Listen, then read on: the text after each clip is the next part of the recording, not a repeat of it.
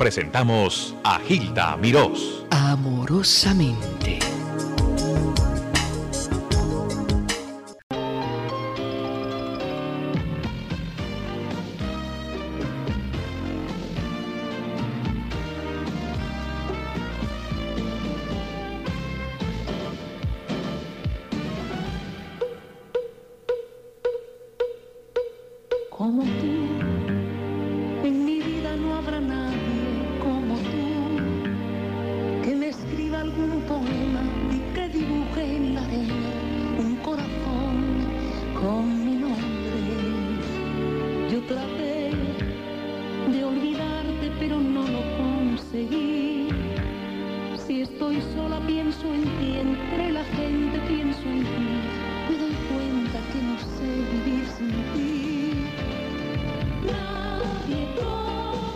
Nadie como ella, esa es la verdad. Paloma San Basilio, que ha conquistado los pueblos del mundo, se encuentra lista ya esta noche para su debut una vez más en Atlantic City, en este caso Taj Mahal Casino y Resort. Paloma es una mujer muy querida, muy elegante, como lo saben, muy, muy profesional, hasta exigente en su profesión. Ayer íbamos a hablar, pero su preocupación por tener todo listo no pudo permitirle a ella escaparse. Creo que ahora está en la línea. Buenas tardes, Paloma San Basilio. Hola Gilda, buenas tardes. ¿Cómo estás? Encantada de irte. Igualmente, cuando te digo que te agradezco, viene del, del hondo de, mi, de, mis, de mis entrañas, porque yo sé la preocupación por quedar bien con ese público que te adora. Bueno, yo creo que sí, que siempre, y sobre todo cuando es un estreno de un espectáculo, que es lo que realmente estamos haciendo aquí, que estamos estrenando el, el show de, de todo el año, pues eh, lógicamente las puestas a punto son más importantes y espero que nada falle esta noche. No va a fallar, no va a fallar. Esperemos. Tú sabes que una vez yo entrevisté a tu, a tu director musical. Eh, ¿Cuál es el nombre de él? José Antonio, no. José- Yo creo que a lo mejor eh, últimamente está conmigo Fernando Badía y antes estaba José María puede José María, Claro. cuando te presentaste con eh, don Plácido Domingo en. Miami, Sí, sí, él te estaba acompañando, ¿verdad? sí, en ese momento estaba él conmigo, sí.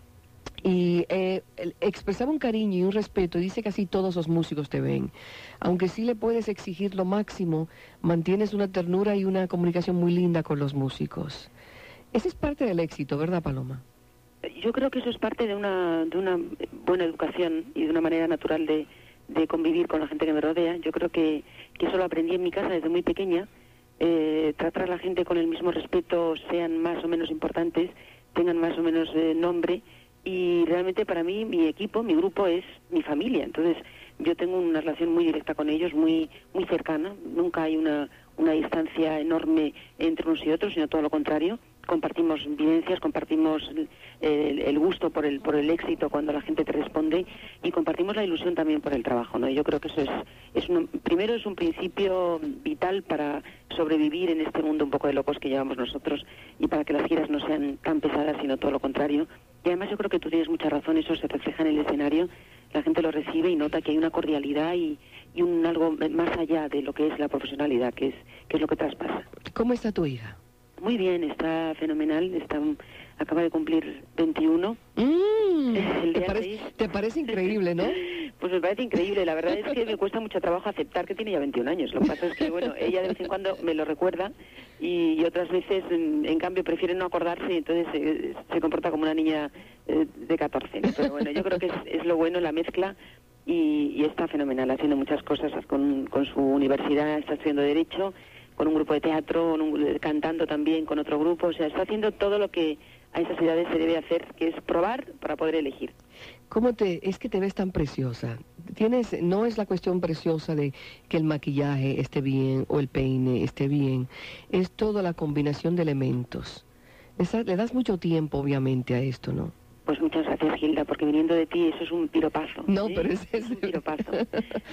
Yo creo que le doy el tiempo necesario, ni más ni menos. Yo creo que el tiempo que se lleva fundamentalmente eh, el tema de la, de la estética es el tema de, es el tiempo de las pruebas, de que los trajes, eso sí, me los pruebo como 800 veces hasta que intentamos quitar la última rubita esa que hay que molesta tanto. Mm, Eso sí es verdad, pero realmente después, mm, por ejemplo, yo ahora tengo el pelo corto, me lo, me lo corté el, el- el verano pasado, en mes de junio, y cada día me lo pongo un poco más corto, no sé si porque al peluquero cada día le gusta más cortármelo.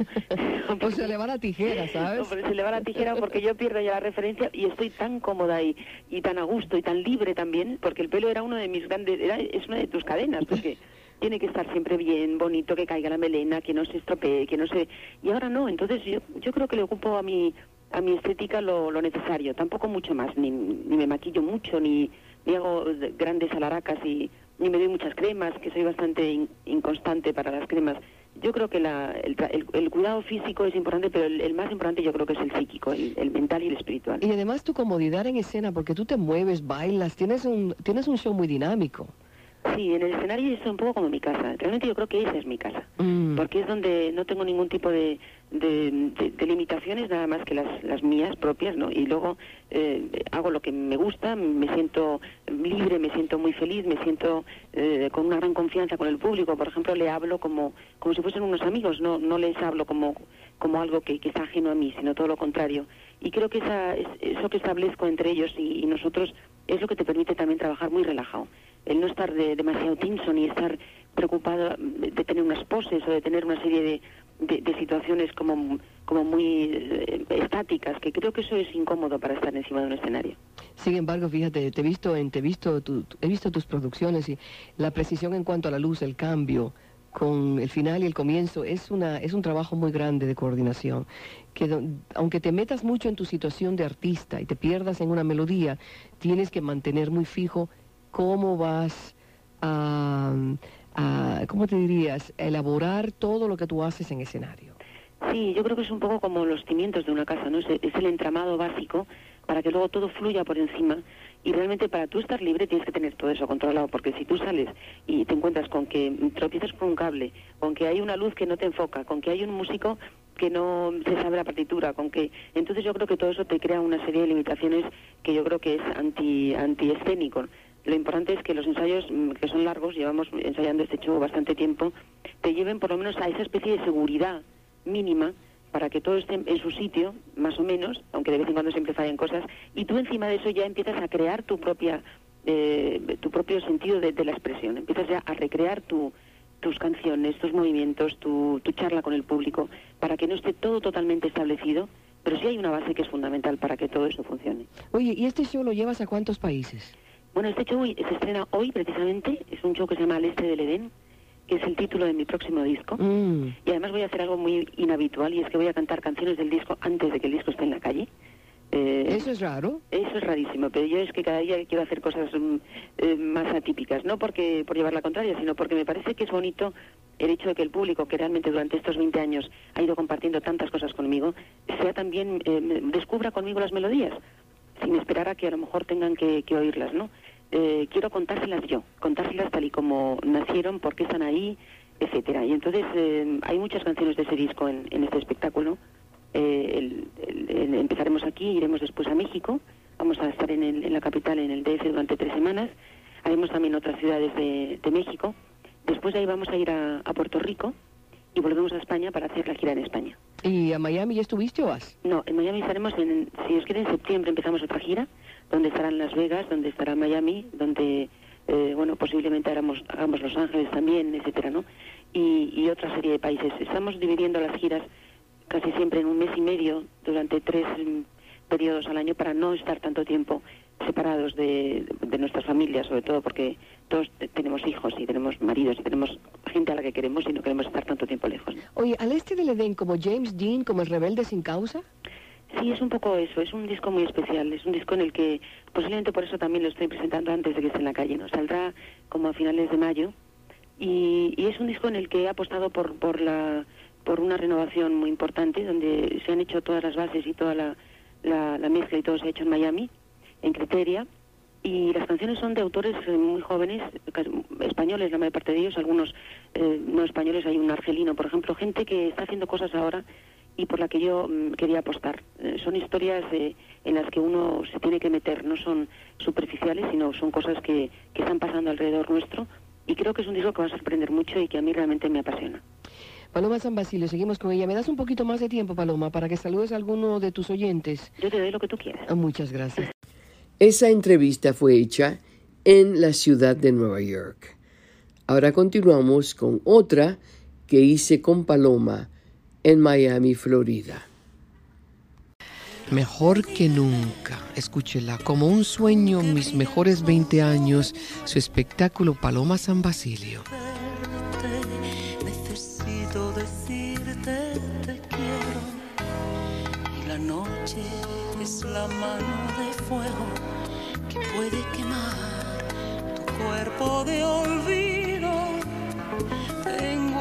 Corazón cojo y herido y el alma por el suelo.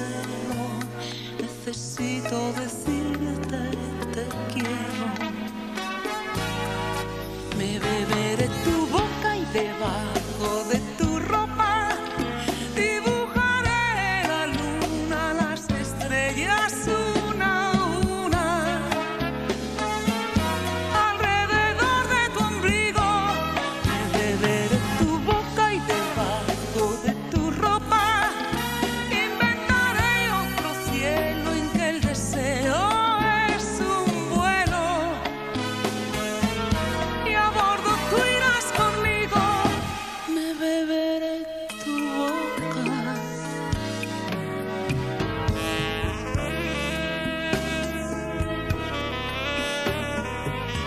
Paloma San Basilio, siempre fabulosa, llena de un cariño, una sensualidad, un estilo, una profesión.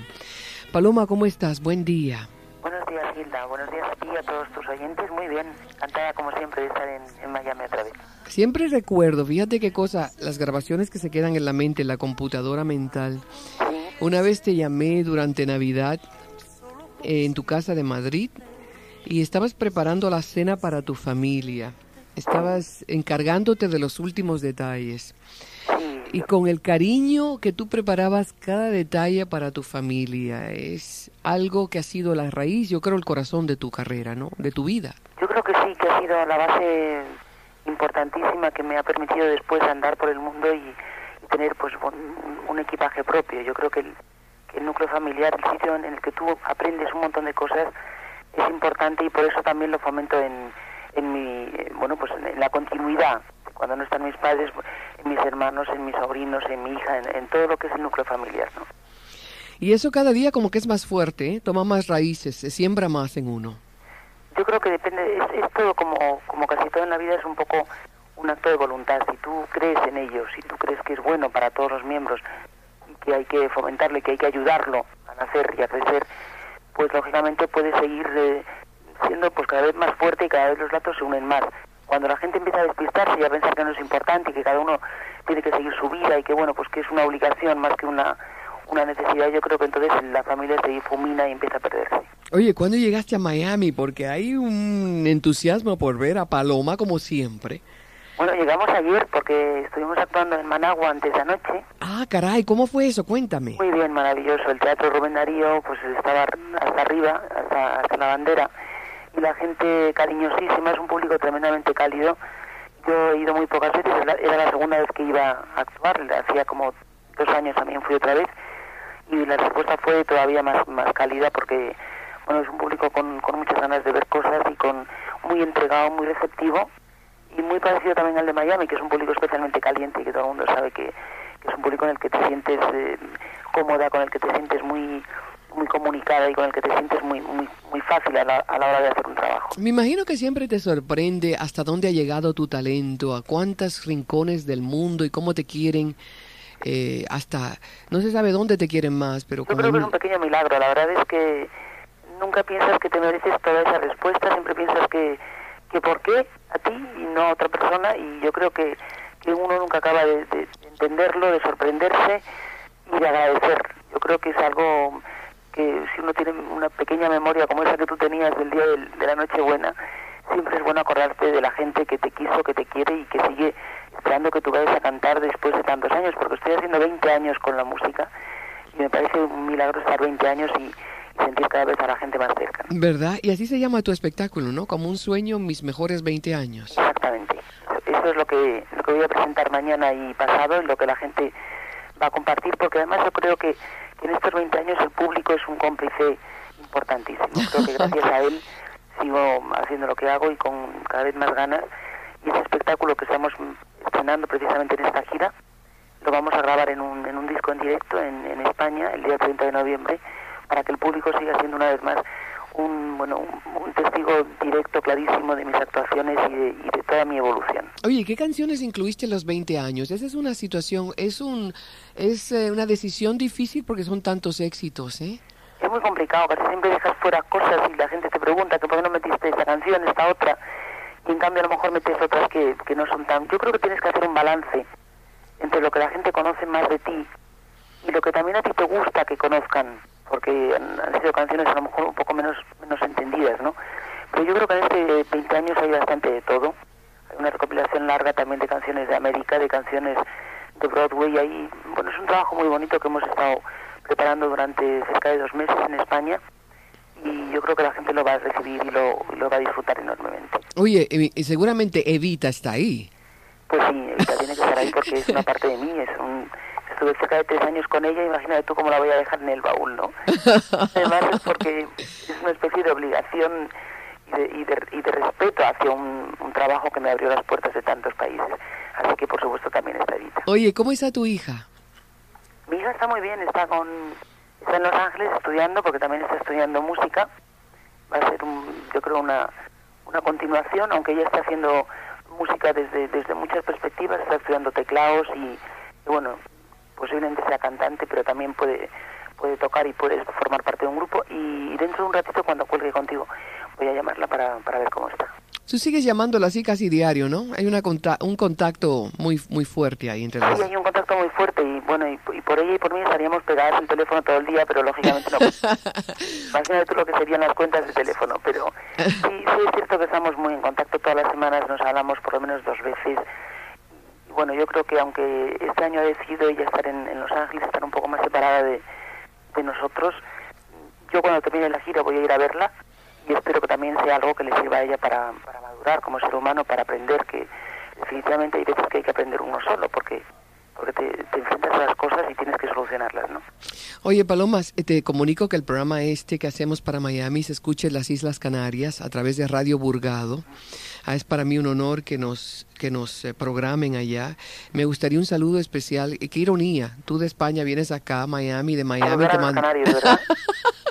bueno, pues por supuesto que sí, que me encanta saludarles porque además son unas islas maravillosas que, que- que he visitado muy a menudo, que, en las que he cantado muchísimo.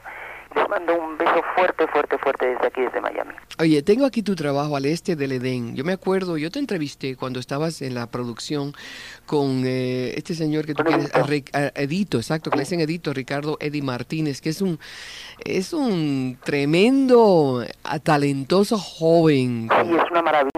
Tengo previstas dos opciones teatrales que a lo mejor llevo a cabo, o sea que no te lo puedo decir todavía porque ¡Qué bueno! ¡Vuelves al teatro! Yo creo que sí, que voy a volver al teatro. est- estás, estás leyendo los, los guiones, ¿no? Estás Sí. seleccionando. Ya tienes uno que no vas a decir, pero ya lo tienes, ¿no? hay un personaje muy bonito que es el personaje de, de la maja de Goya, que es una obra No puede ser. Es una obra que cayó en mis manos hace unos meses y están, bueno, eh, están todavía... ¿Vas a ser la duquesa de Alba?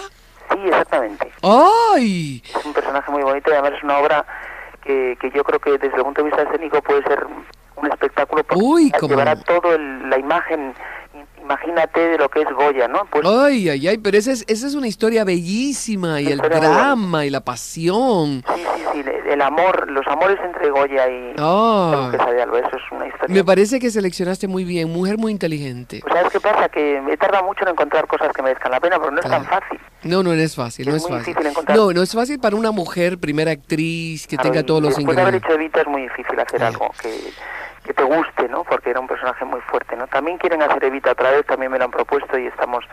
No sé, yo, yo creo que voy a volver al teatro, pero todavía no sé muy bien en qué es lo que voy a, a decidir. Yo te, yo te quiero, te, te admiro, te respeto, te deseo éxito, que Dios te cuide, éxito aquí en todas partes. Dios te cuide, Paloma, hasta siempre. Dios os cuide a vosotros también. Muchas gracias. Beso fuerte. a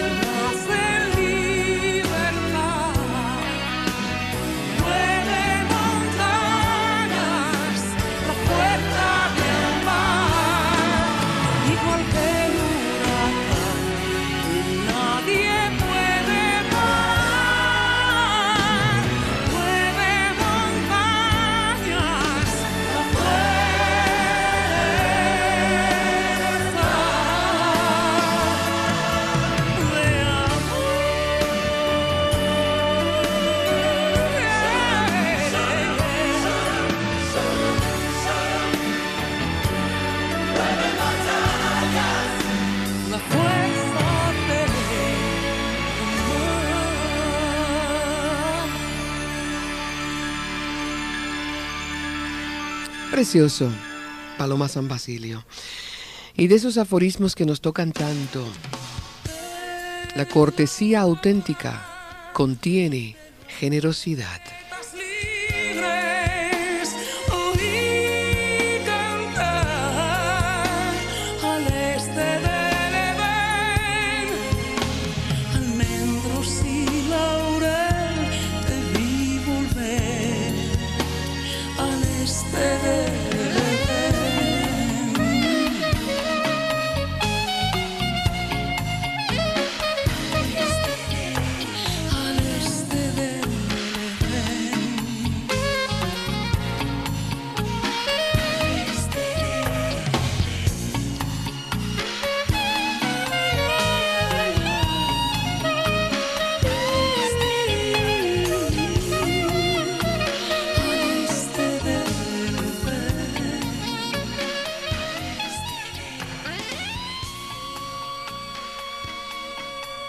Les habló amorosamente Gilda Mirós.